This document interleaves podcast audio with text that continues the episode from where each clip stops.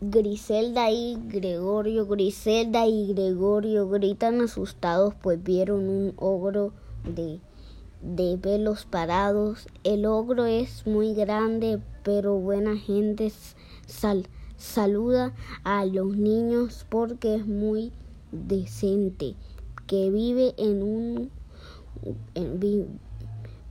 que vive en una gruta que muy oscura y, y, negra que, que, con, que con, con el ogro viven su esposa y, y su suegra muy alegre. El ogro comienza a cantar. Gregorio y Griselda dejan de gritar.